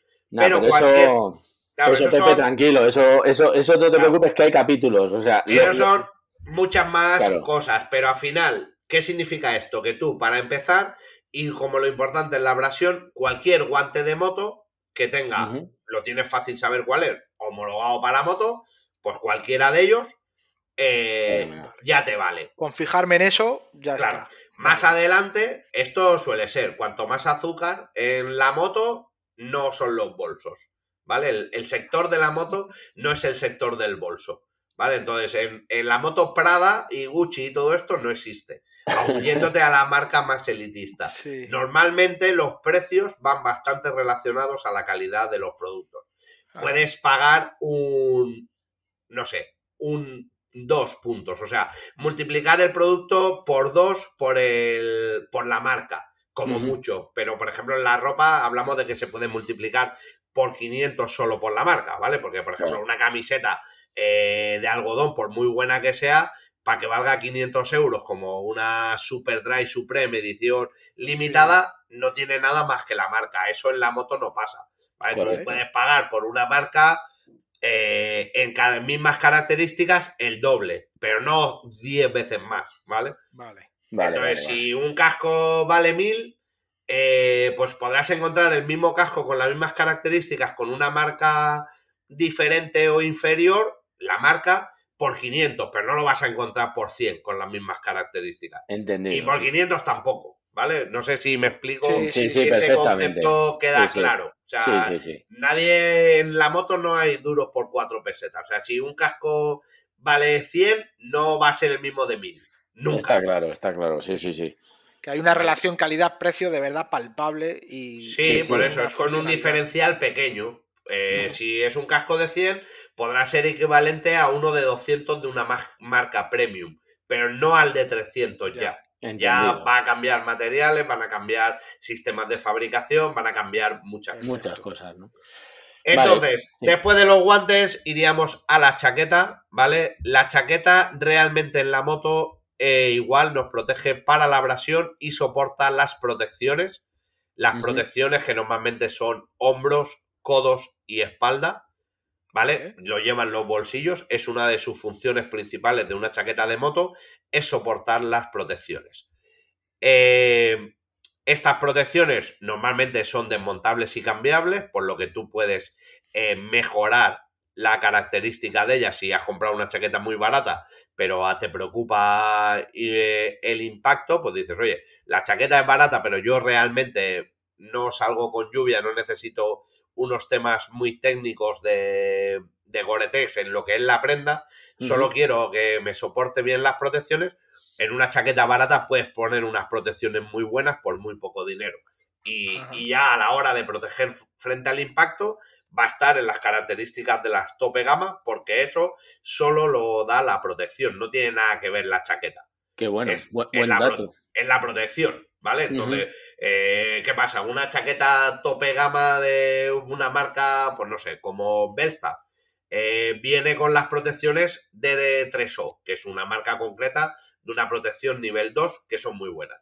Tú puedes comprar esas protecciones y ponerlo en una chaqueta muy barata que has comprado en un outlet por 70 euros y a nivel de protección de impacto ya, Ya la has, la has equiparado pero e igual, o sea, ya es el mismo producto. Qué bueno. Luego ya vienen, como hablábamos en los guantes, las características añadidas, impermeabilidad, grados térmicos y demás. Y lo más importante, la abrasión, lo que soporta Correcto. la abrasión, que es lo que miden las homologaciones. Las homologaciones de la ropa, ¿vale? Que ya hablaremos más adelante, se separan en A, AA y AAA, es la manera de medirlo. Sí. Solo miden la capacidad de abrasión o re- resistencia a la abrasión. No miden resistencia de impacto, no miden impermeabilidad, no miden cortaviento. Solo abrasión. Abrasión. Entonces, los materiales que de abrasión son muchos, ¿vale? Eh, los más famosos, la cordura, que es un nylon, porque cordura es una marca registrada. eh, se le llama cordura como Danone al yogur, pero es un nylon de alta resistencia y los hay de diferentes niveles, depende del grosor y la resistencia a la abrasión, 500, 600, cuando leemos características, cuando el número más alto es, más resistencia a la abrasión. Las tenemos de piel, que ya es un material natural que de por sí tiene resistencia a la abrasión. Ojo, son las pieles de vacas, de búfalos, las de cordero no. Luego ya por encima las de canguro, las de manta raya y ya que se usan Sí, por sí, ejemplo, en la competición en sitios muy concretos. Eh, entonces ya tiene una capacidad para la abrasión. Y luego pues hay otros materiales como algodones que salen ahora mezclados y el famoso Kevlar, que también es una marca registrada que realmente es aramida, es como se llama el material, que es un material con una resistencia similar al acero, pero flexible, que se puede tejer, entonces se pueden hacer telas, es de lo que se hacen los chalecos antibalas. Y entonces esto está evolucionando mucho, entonces ahora está habiendo mucho producto de algodón, como pantalones tejanos o chaquetas, camisas tipo de algodón, que llevan un núcleo dentro de este Kevlar o aramida que le dan una protección a la abrasión, incluso triple A, como puede ser una cordura mil o una piel, un mono de tal. O sea, están saliendo materiales muy guapos que ya hablaremos más adelante. Madre mía. Pero eso es la chaqueta. En los pantalones, exactamente igual. Yo entiendo que la chaqueta, la gente le da menos reparo usarla, porque eso te lo pones y te lo quitas, Sí. y luego lo puedes dejar en cualquier lado. El usar pantalones para ir en moto, sobre todo si usas la moto para ir a trabajar o irte a cenar eh, porque has quedado con amigos o tal, da como más reparo porque los pantalones sí Claro. que tienen este aspecto de moto y no te lo puedes quitar. Y ya tienes que ir todo el día con ello. Tienes que llevar un pantalón, cambiarte en un baño. eh, muchas motos no llevan maletas, pues bueno, es más incómodo. Por eso cada día se está funcionando más en pantalones que ya hay chinos que vienen con su protección, hay pantalones vaqueros, ¿Se nota mucho que son de moto o pasan No, no. desapercibidos? son como de calle 100%. Sí. Qué bueno. Entonces sí. Entonces Hay me- muchos me- que me son de calle 100%, solo que solo tienen eh, a lo que iba al principio, la característica indispensable por lo que se fabrica los productos para moto, que es la protección contra la abrasión. La abrasión. No tienen. Eh, impermeables, no tienen térmicos, o sea, todo eso, el frío es algo que, que va aparte, o sea, tienes en la moto frío si hace frío, ¿vale? Claro. Pero realmente la ropa de moto hay que usarla siempre, independientemente si haga frío, si haga calor y tal, para protegerte sobre la abrasión y las caídas. Y para eso es, pues eso, la protección de la abrasión y las protecciones. Todo lo demás son extras, ¿vale? Añadidos que se le han puesto pues para... Para, Que suman, Perdón. que suman. Sí, Nunca sí. claro, para hacer la conducción más agradable, pero no tiene nada que ver con la seguridad. Entendido, entendido. Claro, claro. Y luego nos quedaría el calzado. Pues aquí vamos un poco a lo mismo. Eh, claro, irte con unas motos, las que más protegen son las más aparatosas. O sea, las que tienen más pinta de calzado de, de moto. Están saliendo cosas mixtas que protegen más que, que un calzado de calle. ¿En qué protegen más? Pues dirán, oye, pues si yo ya llevo unos botines de piel que protegen bastante. Pues bueno, normalmente llevan un refuerzo en la plantilla para evitar eh, una fascitis plantal. Eh. Si nadie la ha sufrido nunca, no se lo recomiendo a nadie. Dicen que es una de las lesiones más dolorosas, que es que se te partan las, Las fibras de, de la planta del pie.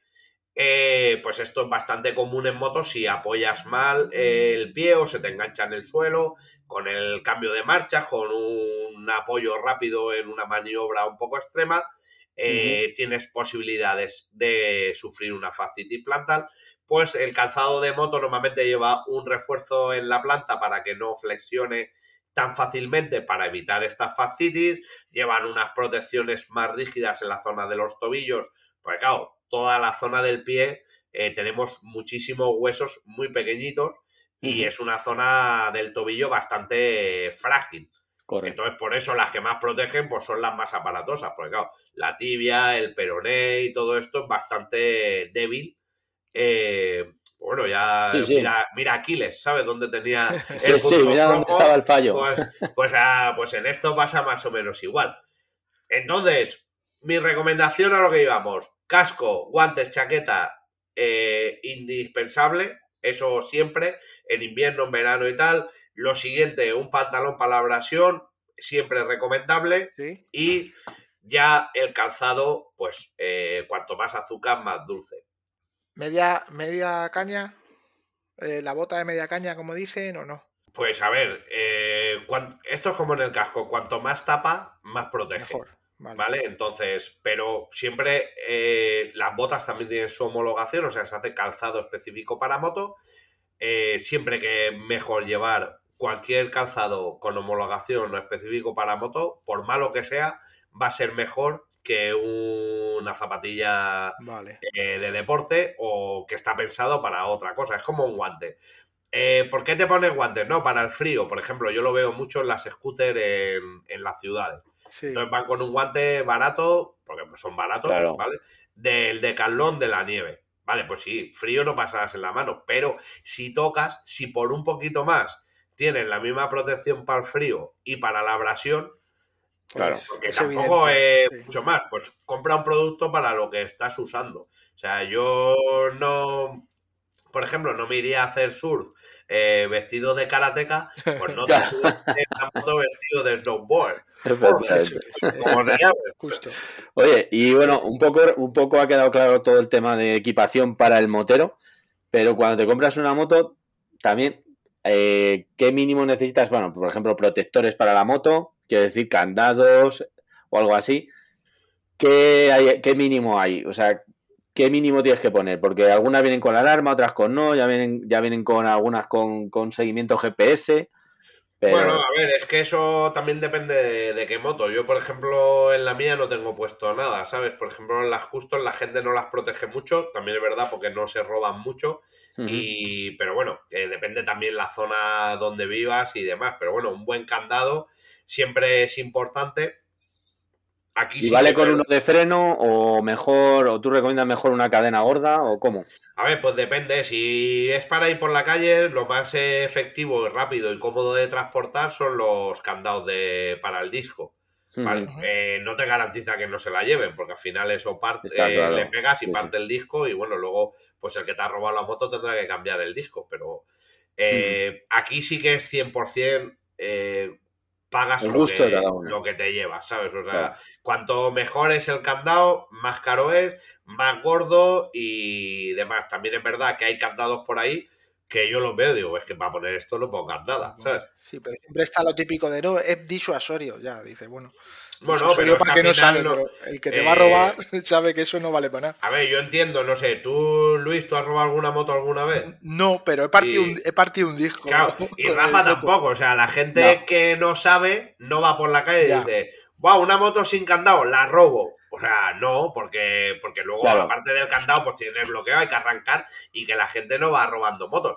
Normalmente los que roban motos son ladrones de motos, ¿sabes? Claro. Que saben lo que hacen. Y, buscan, ya la tienen buscada y se la llevan sí o sí, da igual lo que el, el candado de disco disuasorio para esa gente no es disuasorio. Ya. O sea, es que ya se los conocen todos, es su trabajo, ¿sabes? A la de, mira, el, ese lleva el candado del AliExpress que lo abro con un- la tapa del boli. Pues Ya, esa me eso- llevo. eso decía que, Que el que lleva al lado un candado Abus cementado, o Abus, o Luma, o Siena, con un pin de 10 cementado, de los que si quieres partirlo con una radial, se parte, pero vas a Ujú. gastar cuatro discos y, y ya no lo van a hacer en un rato ahí, ¿sabes? sí, y el ruido y todo que necesitan para hacerlo, pues. Claro, a ver, Claro. si te vienen con una cizaña de estas con una palanca de 4 metros, Le va a eh, dar pues igual. claro, te abren ese candado y el de la puerta de un banco. O sea, vamos a ver, si es que si roban bancos, ¿cómo no van a robar motos? Efectivamente. Es mejor no preocuparse, ¿no? Ya está. Joder, si lo sé no pregunto, Pepe, si lo sé no pregunto. A ver, No, bueno, sí, pues- un buen localizador GPS y todo eso, pero yo no soy el más idóneo para hablar porque yo siempre he pensado de esa manera, que es que al Claro. final el que te quiere robar algo te la va a eh, te lo sí. roba porque es un profesional. Entonces, eh, claro, si te lo roba un chapuza, pues igual la localizas. Pero si vienen a por tu moto, ya, Ya, le puedes por poner lo que quieras, Por ¿sabes? desgracia, sí, eso. Yo ya sé lo que me tengo que comprar entonces. Sí, voy a echar, voy a echar un vistazo por la web de, de Iguana Custom a ver qué tenéis por ahí. Ahí tienes de todo, siempre bueno, barato, alguna ofertilla. Y a ver, yo, la web Iguana Custom está muy bien. Yo, mi recomendación, eh, esto es como todo. Yo hablo por mi conocimiento, claro, conozco mis tiendas y también conozco tiendas de otro sector, porque conozco muchas tiendas del sector de la moto que no son Iguana Custom. Podríamos llamarle entre comillas competencia, pero bueno, coincidimos muchas veces en convenciones, en fábricas, en cuando nos explican. Y hay muchísimo buen profesional por España en tiendas físicas. Eh, las páginas web están muy bien, o sea, Iguana Custom tiene una, o sea, yo eh, como de una de ellas también, en parte, pero si eres Nobel, si acabas de empezar, yo buscaría una buena tienda, o sea, buena tienda Muy de las, que, de las que se aprecie que es una buena tienda de apasionados, porque hay grandes cadenas eh, que vale, que están muy bien, tendrán buenos precios, o puedes comprar cascos en el líder, que a veces sacan una oferta, o demás, pero hay tiendas que siempre tienes algunas cercas que saben que llevan toda la vida, que son apasionados del tema, incluso, y puedes encontrar hasta especialistas en el tipo de moto que te has comprado. Pues oye, me he comprado una custom, una clásica, un tal, pues tienes iguana. Oye, me he comprado una moto de campo, tienes tiendas especializadas solo en motos de campo. Eh, Yo me he comprado una moto más deportiva, pues tienes tiendas que están más puestas en este moto general.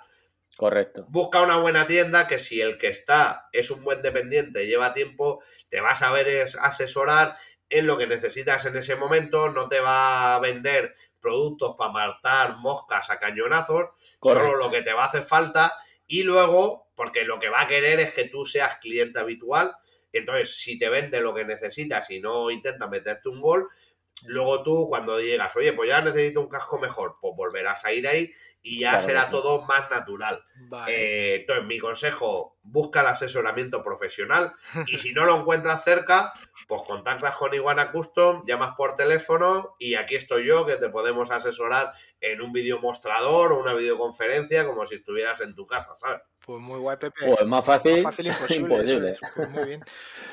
Muy bien. Bueno, pues un placer, chicos. Espero haber sido de ayuda, no haber divagado mucho, aunque es complicado hablar esto. Sabéis que soy más de vídeos. Si no lo sabéis, podéis verlo en el canal YouTube de Iguana Custom.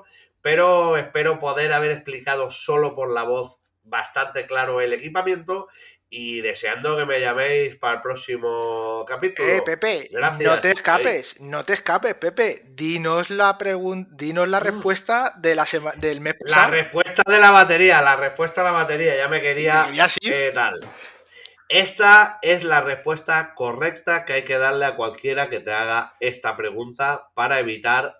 eh, ¿Cuál era? Vamos a, el- vamos a recordar la pregunta. Pepe. Vamos a recordar, a recordar la pregunta. Vuelve a hacerla. Yo dije, cuando le vamos a meter a un a una batería un mantenedor, mantenedor, ¿vale? Le tienes que enchufar los cablecitos, ¿vale? Vale, vosotros ¿Qué borne dijisteis los dos que sería el negativo y no os habéis equivocado. Mayoritariamente debe ser el, el negativo cuando tú vas a quitar. Al final, para instalar un desconectador es lo mismo que para quitar o cambiar la batería, tienes que soltar los burners por completo.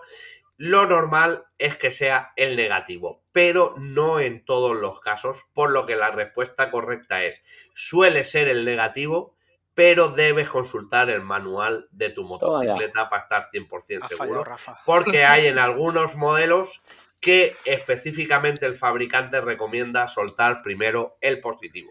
Guau, guau, guau. Bueno, pero está bien, la mayoría de los casos.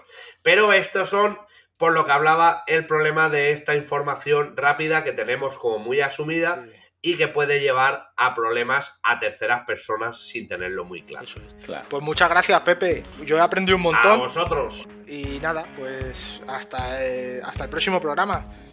hasta el próximo. Hasta luego. Chao. Bueno, Rafa, pues ya terminamos el programa. Yo ya me despido de nuestros oyentes. Les invito, como siempre, a que nos sigan en redes sociales, que se metan en la página web de vidasmoteras.com y desde ahí nos pueden seguir en todas las redes sociales y pueden ver un poquito más de información, nos pueden dejar comentarios, alguna pregunta, nos pueden proponer temas para que le preguntemos a Pepe, que como veis, pues eso, sabe de todo. Así que, Rafa, me despido sin más. Hasta el próximo programa. Pues nada, igualmente gracias a, todos, a Pepe, a los oyentes y nada, deciros efectivamente que queremos vuestra actividad en redes sociales, en los comentarios en podcast, donde queráis. Estamos encantados de contestaros lo que queráis. ¿vale? Y de escuchar vuestras propuestas. Escuchadnos en cualquier plataforma de podcast que os guste, que allí estaremos. Así que nada, otra vez un adiós y hasta la próxima. Vs y ráfagas para todos.